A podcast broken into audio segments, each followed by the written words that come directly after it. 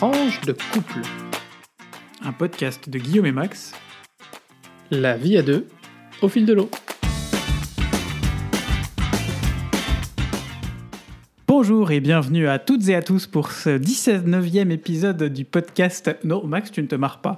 Je disais donc pour ce 19e épisode de notre podcast Tranche de couple. On est ravis de vous retrouver une nouvelle fois.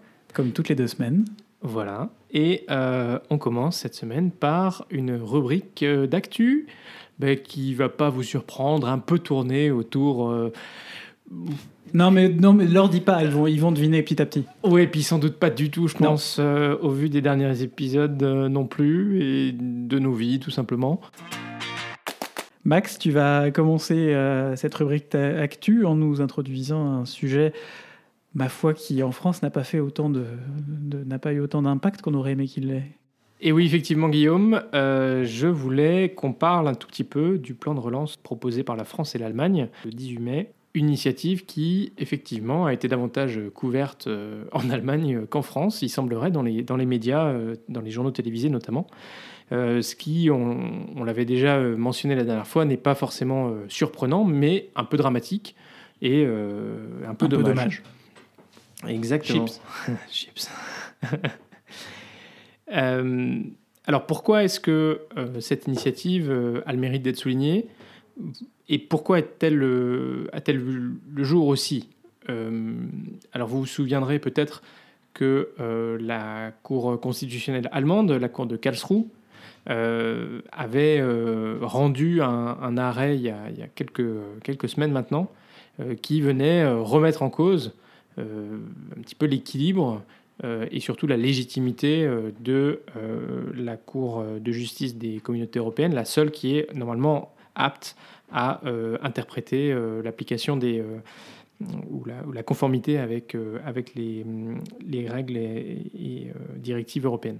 Donc ce que la Cour de, Karlsruhe avait, dénoncé, c'était finalement d'avoir un peu dévoyé la mission de la BCE en s'endettant pour favoriser la croissance, alors que son mandat, c'est euh, de limiter euh, l'inflation. Donc ils avaient un petit peu, euh, enfin ce que, ce que disait la Cour de Karlsruhe, c'est que dans l'état actuel, ça se faisait aussi au détriment euh, finalement euh, Des du- épargnants des allemands. épargnants allemands, et euh, donc c'était c'était problématique.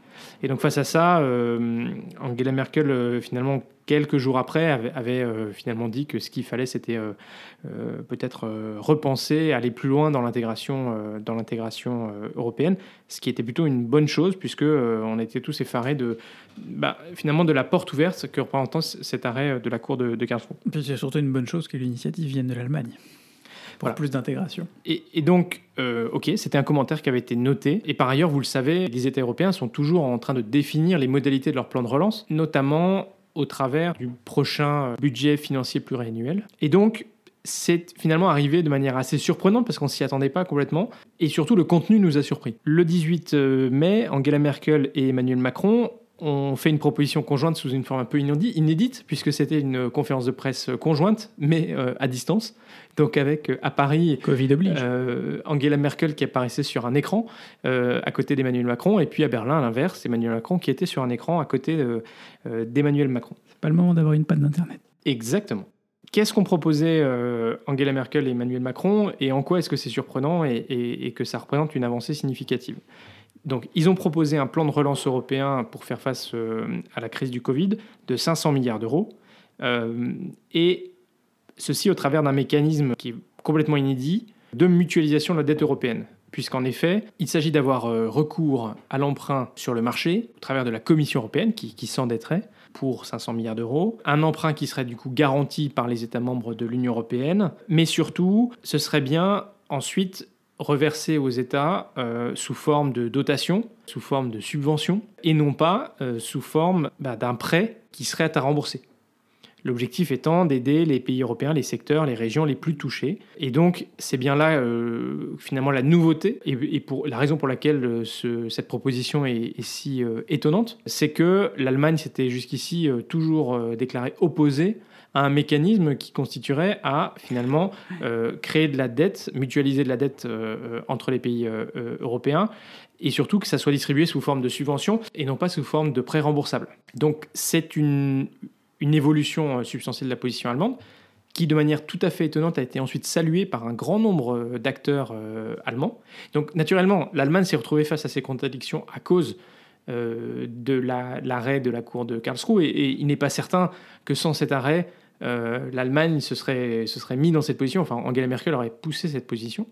Euh, mais néanmoins, c'est logique, puisqu'il n'est pas possible finalement que la BCE finalement joue, ce rôle, euh, puisque c'est un peu en dehors de son mandat. Finalement, ben, il faut trouver un nouveau mécanisme, une nouvelle manière de faire qui permette de soulager la BCE et en même temps qui, permette d'aller de, faire ça de manière correcte entre guillemets.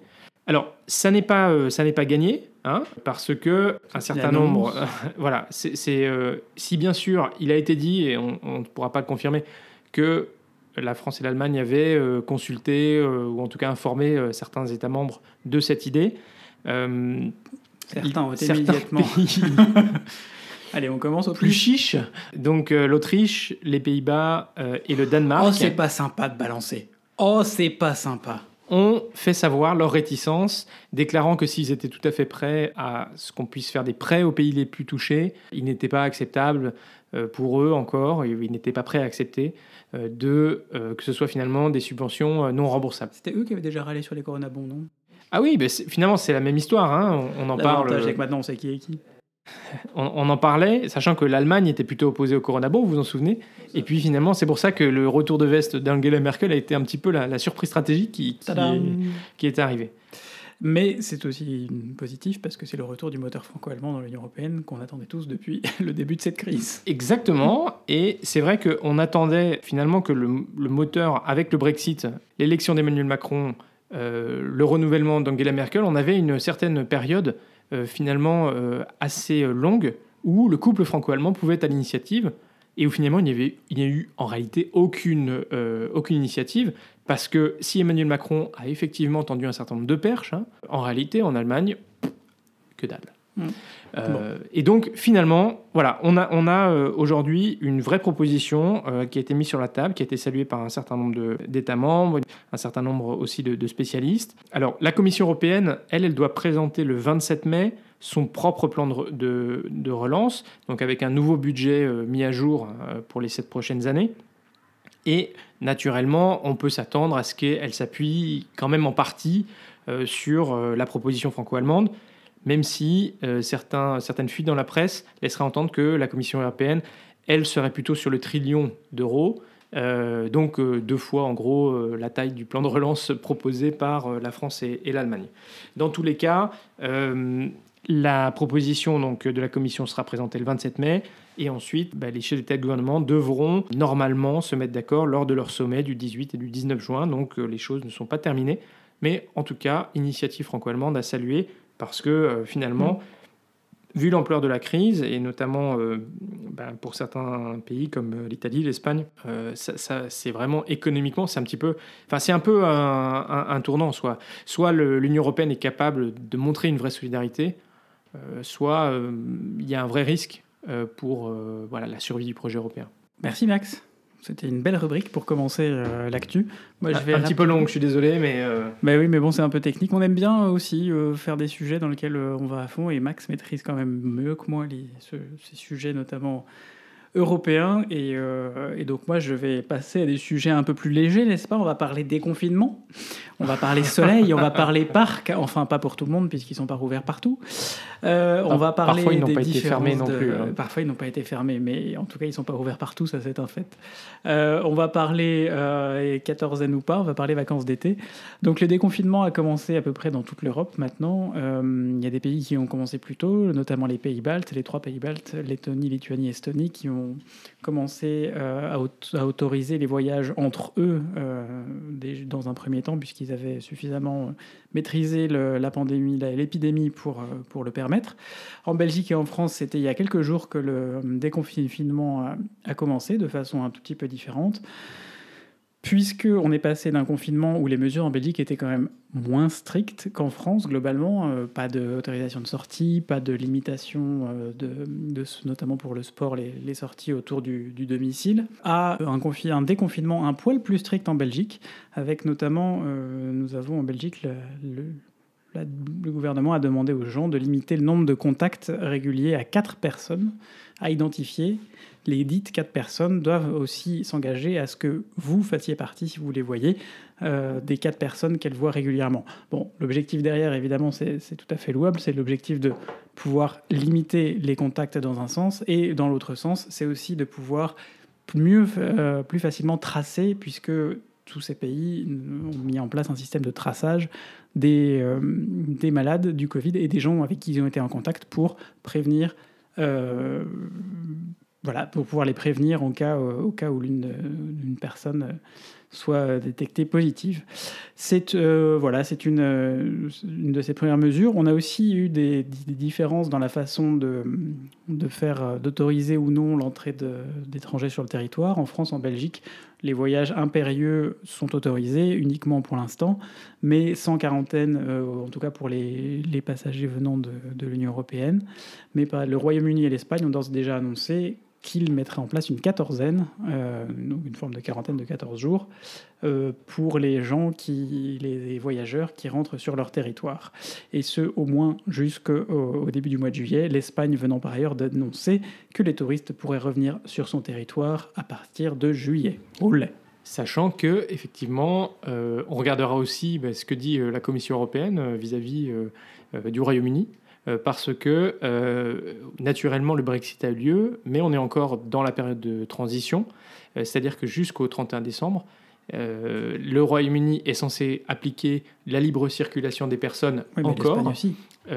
comme l'Espagne, et donc la Commission européenne a dit qu'il serait attentif pour vérifier comment tout ça se passerait. Ça, vient dans le nombre d'entorses qui ont quand même été faites aux règles préexistantes, temporaires, hein, c'est des entorses temporaires, mais pendant cette cette crise. Et c'est vrai qu'on étudiera avec euh, attention ce qui va se passer. Sachant que, quand même, euh, il faut reconnaître les choses, les règles de Schengen prévoient qu'il est possible, à titre exceptionnel, de fermer les frontières, euh, comme ça avait été le cas en France après les attentats terroristes. Oui, et comme ça a été le cas dès le début dans certains pays, la République tchèque, la Hongrie notamment, qui ont très vite fermé leurs frontières.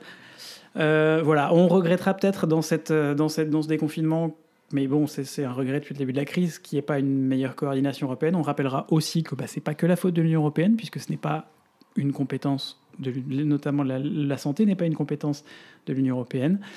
Euh, et quand on parlait de plus d'intégration, euh, quand Mme Merkel parlait de plus d'intégration, peut-être qu'on pourrait envisager une, meilleure, une autre intégration, en tout cas d'intégrer ce genre de euh, d'événements dans une possible réaction à l'échelle de l'Union européenne qui aurait eu du sens, voilà, mais qui va être, qui serait compliqué à mettre en place. Ce serait carrément un pilier de plus euh, pour, pour l'Union européenne et peut-être qu'en ce moment ce n'est pas la priorité.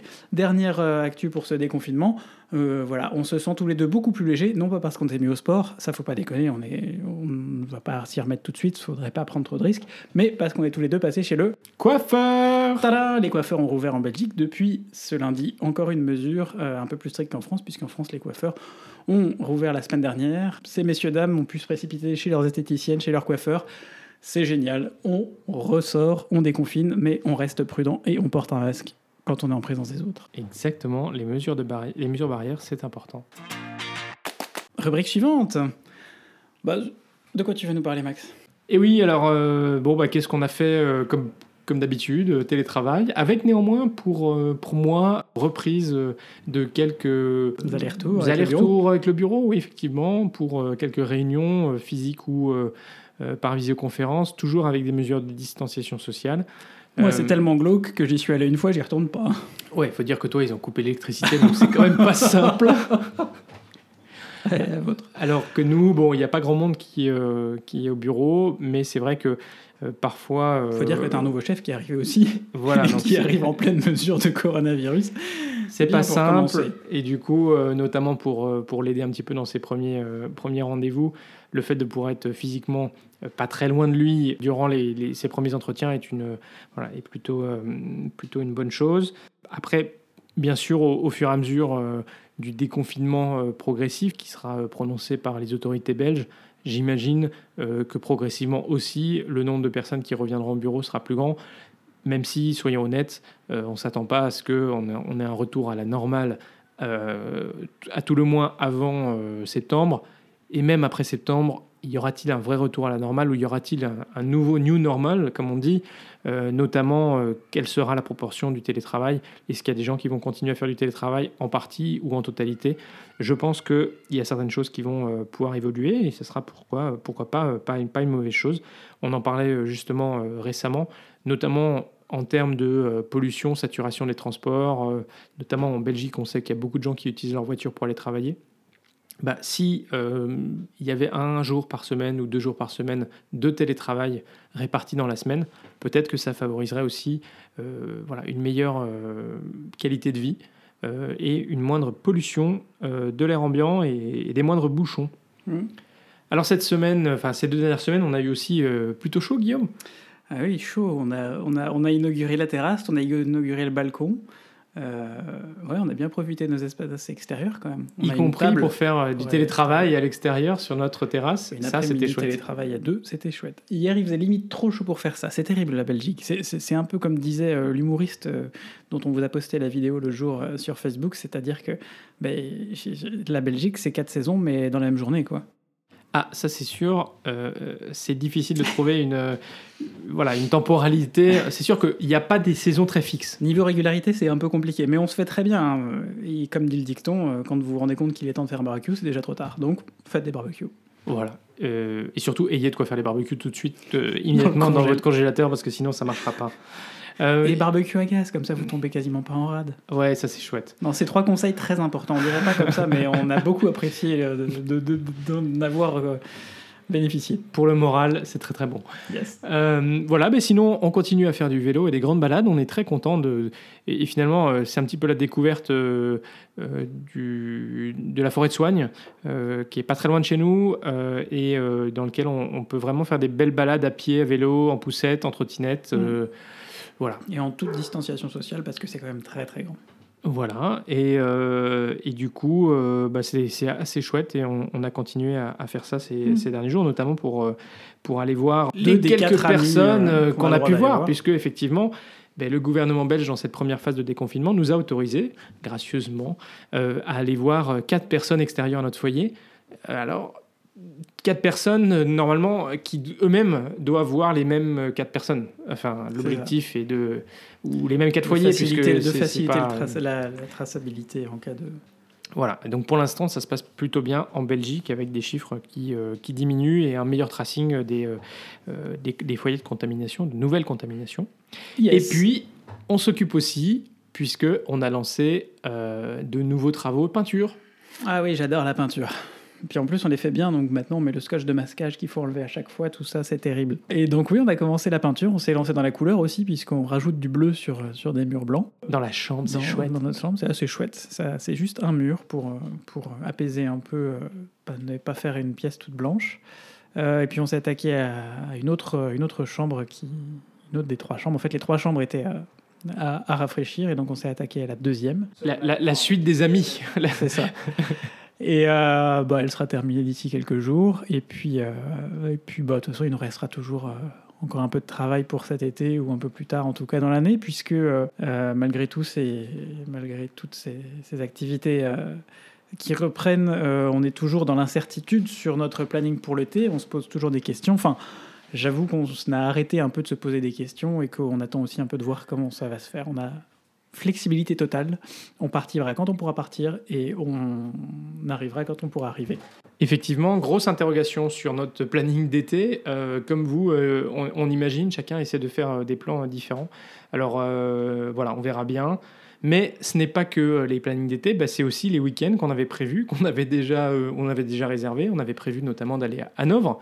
Et c'est un week-end bah, malheureusement qu'on a dû reporter, notamment parce que les frontières belges ne sont pas vraiment ouvertes elle reste euh, fermée, euh, sauf en cas d'impératifs euh, professionnels ou, familiaux. Et donc notre petit voyage, notre petit week-end pour aller voir des amis à Hanovre ne faisait pas malheureusement partie des, impératifs. C'était encore un peu tôt, pas raisonnable. Mais on a promis qu'on allait le remettre du coup un peu plus tard cette année, sans faute. Voilà, et on avait quelques, quelques week-ends en France prévus en juin, notamment pour des, des, fêtes de famille et religieuses. Et malheureusement, ben, ça aussi, ça, ça sera reporté. Voilà, mais bon, c'est comme ça. On prend les choses plutôt euh, du, bon côté. Comme l'a dit Guillaume, on a encore un petit peu de peinture et d'aménagement à faire, notamment dans le studio dans lequel on enregistre, qui est accessoirement aussi mon bureau et accessoirement la troisième chambre. Donc on aura quand même de quoi s'occuper. Voilà, c'est fini je pense pour cette rubrique, on passe à la suivante. Absolument, rubrique Belgitude, rubrique Magritte, rubrique Ceci n'est pas une pipe. Aujourd'hui, on va vous parler aussi d'une des conséquences du déconfinement qu'on a beaucoup apprécié, c'est la réouverture des friteries. Oh oui, oui la friterie Flagey a rouvert ses portes. On est allé dimanche dernier chercher de quoi accompagner notre barbecue, formidable barbecue du jour.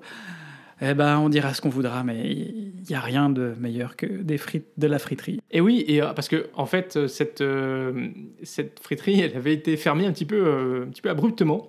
Ah oui, parce qu'ils avaient le droit. Hein, et pendant tout ce, ce, confinement, bah oui, parce qu'ils étaient ils sont dehors, donc les clients sont dehors, donc mais eux sont, un petit peu confinés à l'intérieur. Hein. un peu, ouais. et donc voilà, c'est vrai que en plus, c'est un peu une bonne action parce qu'il euh, y a un peu des stocks de, patates euh, finalement en trop. Euh, et donc, voilà, manger des frites, je crois que c'est bon pour l'économie et, bon pour éviter de, jeter des pommes de terre. Mais tu voulais, Guillaume, nous faire un petit retour en historique Oui, je ne vais pas revenir sur toute l'histoire de la frite, mais c'est le, le, plat finalement et c'est idéal pour, pour lancer une petite, une petite pique belgo, belgo-française, puisque la frite, l'origine de la frite n'est pas très claire aujourd'hui. on sait que elle est apparue en Belgique et en France à peu près dans les mêmes années, c'est-à-dire, semble-t-il, vers la fin du XVIIe siècle, début du XVIIIe siècle, euh, l'origine de la pomme de terre frite, euh, de, la frite, c'est la pomme de terre frite, donc cuite dans l'huile. Jusque-là, euh, pas de surprise. Et puis là, les deux histoires, on a deux histoires qui, coexistent. Une histoire en Belgique avec un historien qui, dans les années 85, avait publié dans un hebdomadaire un grand, un grand article expliquant que son aïeul, déjà euh, en 1700, euh, pardon, en 1680, euh, avait déjà mentionné l'idée, en tout cas, d'une idée d'une sorte de pomme de terre frite dans la région de Namur et de Dinan.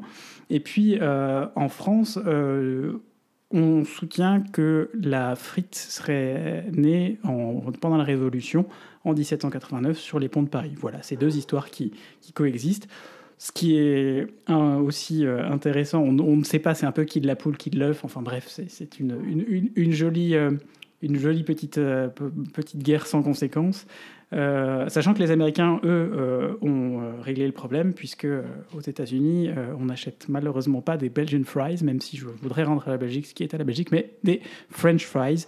Et pour l'anecdote supplémentaire, pendant la guerre en Irak, alors qu'on se souvient probablement, si on est un peu âgé, du fameux discours de Villepin, de Dominique de Villepin à l'ONU, et la non, le non-départ, la non-participation de la France et d'un certain nombre de pays à cette guerre, en, en mesure de rétention, autre que le Roquefort, les États-Unis avaient aussi changé le nom de la frite de French fries à Freedom Fries. Ils avaient effectivement débaptisé sur tout leur menu et c'était devenu un élément très politique. Mais on est enfin revenu quand même aux French Fries. Conséquence.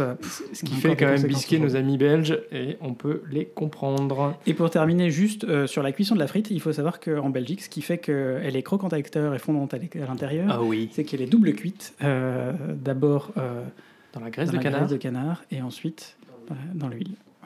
C'était notre point frites. Alors, on aborde euh, une rubrique dont on ne vous a pas parlé depuis euh, un petit temps.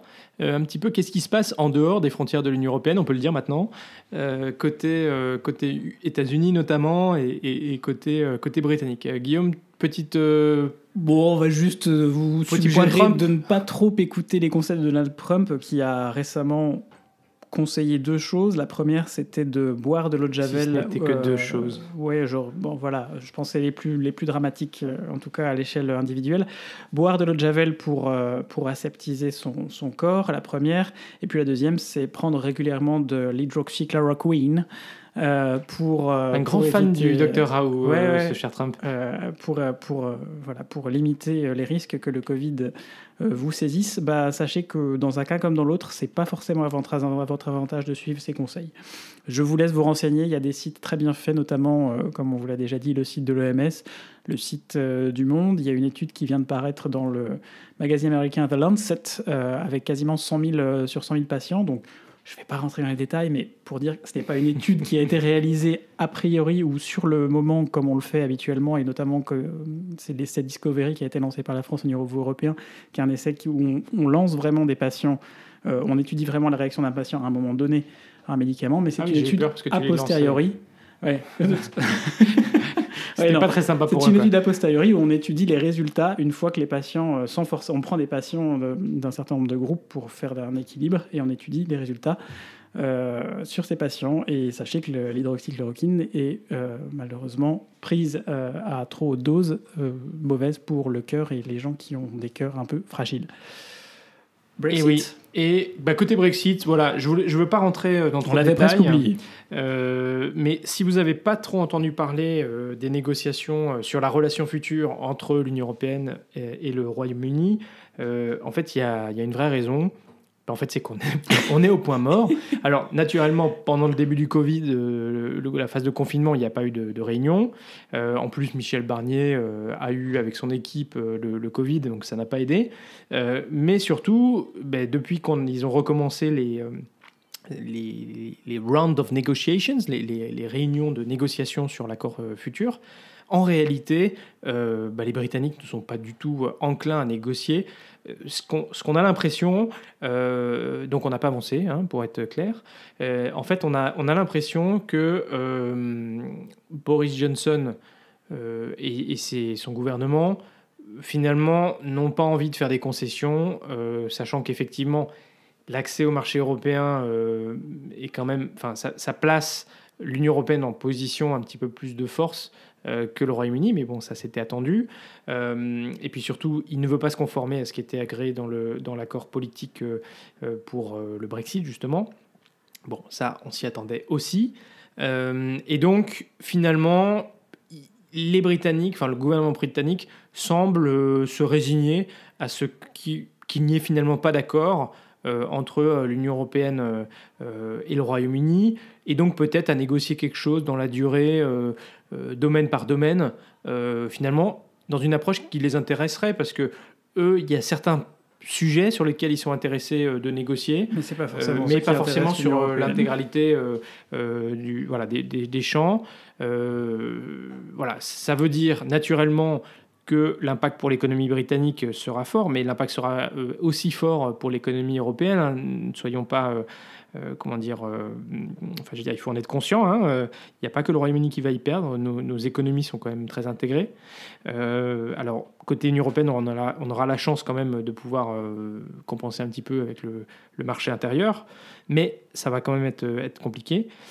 Et il semblerait que finalement, Boris Johnson et son gouvernement se disent que Bon, on pourra peut-être cacher un petit peu euh, les conséquences dramatiques euh, par euh, finalement la crise du Covid.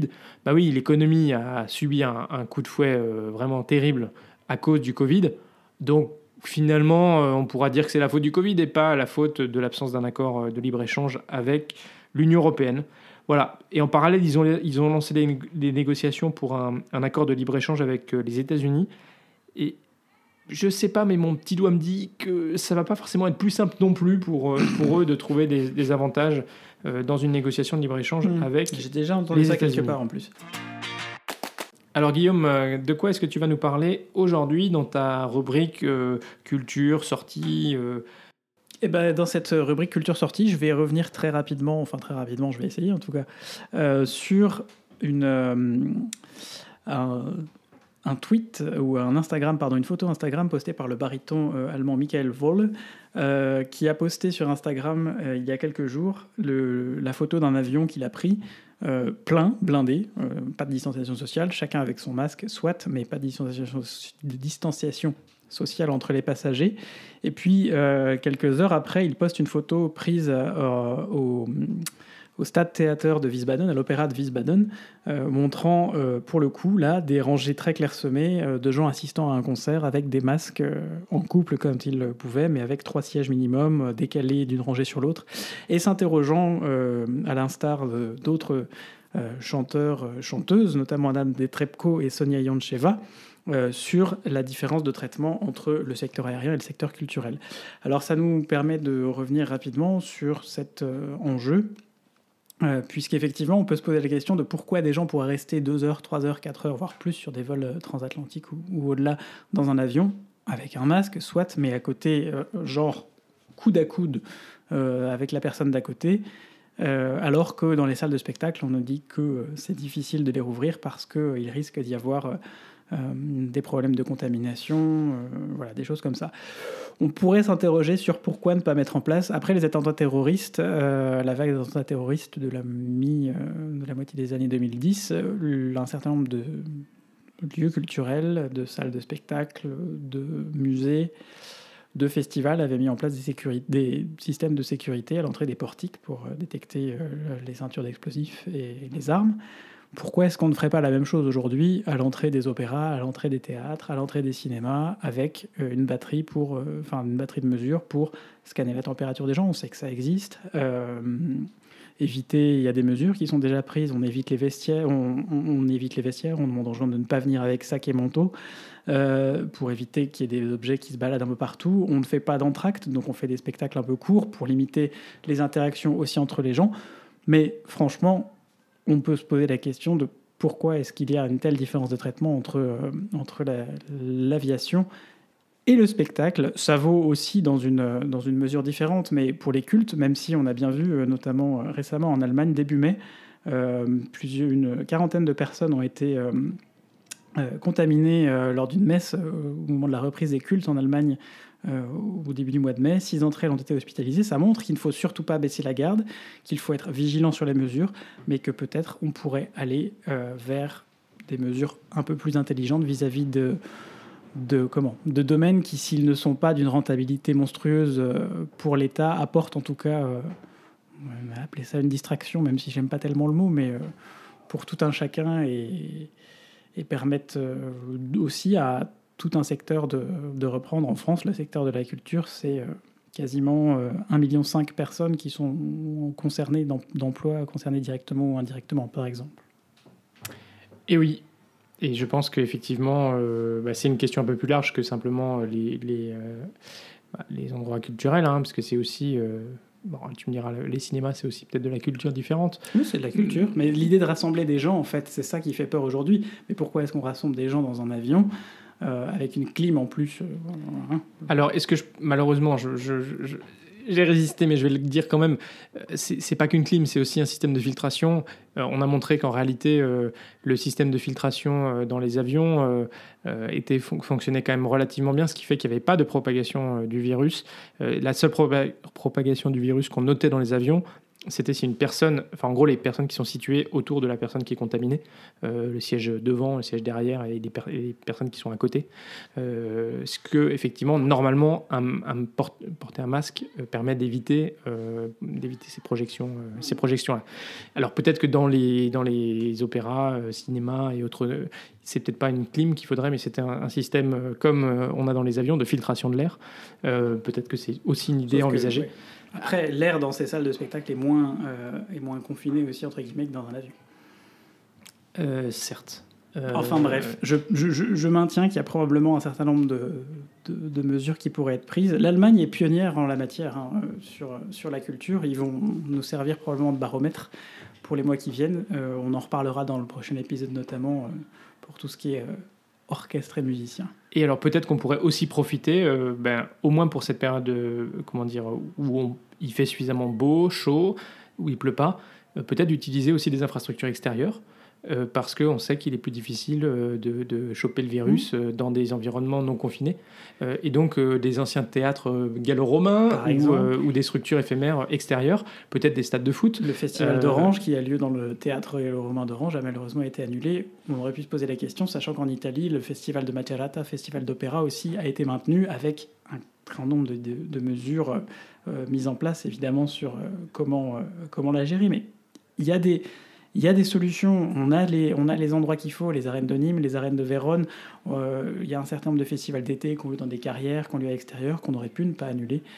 Mais que tout le monde a dû annuler, on aurait pu ne pas les annuler et trouver des systèmes pour euh, mettre Et je pense qu'il n'est pas facile d'être un dirigeant politique euh, dans ces périodes parce que. Je pense, mais il n'est pas facile de ne pas avoir de ministre de la Culture non Pardon, je, je, je, dérape. Aïe, aïe, aïe. Ben, tu sais, en Belgique, il y en a trop. Hein. Oui, en Belgique, pas pour il y en a qu'il y a plus de. En France, il y en a, pas. De, de, Comme quoi ah, les extrêmes, finalement, c'est pas terrible non plus. Non.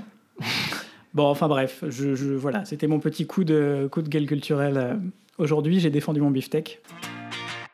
Aujourd'hui, je voudrais vous parler euh, bah, d'applicatifs euh, pour, pour, pour, les vélos, puisque on, a dit euh, dans cette période de, déconfinement, il y a un regain d'intérêt pour, pour le vélo, et c'est une excellente chose. Des infrastructures temporaires, et on espère peut-être rendues permanentes, qui, qui, sont, qui sont développées. ce qu'on aimerait vous partager aujourd'hui, c'est, je voudrais vous parler de deux applicatifs pour des vélos. Euh, l'un qu'on utilise et, l'autre que j'ai découvert récemment. Euh, le premier, donc, c'est, euh, s'appelle Beeline. et en gros, c'est l'idée, c'est un petit peu un, comme un GPS pour vélo et du coup simplifié. Alors, c'est sûr qu'on n'a pas tous un support pour son téléphone sur le vélo. Puis d'ailleurs, moi, je trouve ça, je trouve ça moche. Voilà, donc l'idée, c'est en gros de faciliter la découverte de, l'environnement, euh, découvrir de nouveaux parcours et puis se balader tout simplement avec euh, euh, finalement ce truc qui, fait un, est un petit peu plus gros qu'une pièce de 2 euros, qui a un support super bien fait, donc vous pouvez l'accrocher facilement sur votre cadre de, vélo. et ça, ça, utilise finalement le GPS de votre téléphone.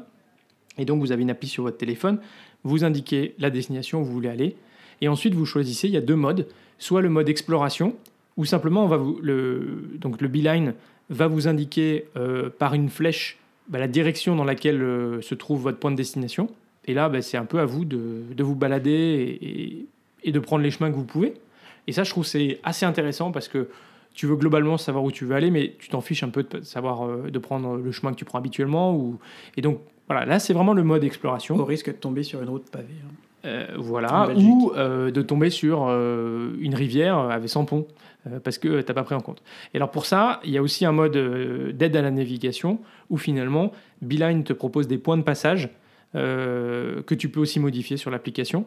Et donc là, finalement, le, le Beeline va te faire aller de point de passage en point de passage, toujours avec cette flèche euh, qui, euh, finalement euh, s'oriente devant ton vélo et qui te permet de savoir, bah là, il faut que tu ailles pendant 200 mètres plutôt sur la droite. Et puis ensuite, quand tu as atteint le point de passage, hop, tu vas dans une autre direction pendant un kilomètre. Et puis, voilà, comme si tu, arrives à, ta, destination.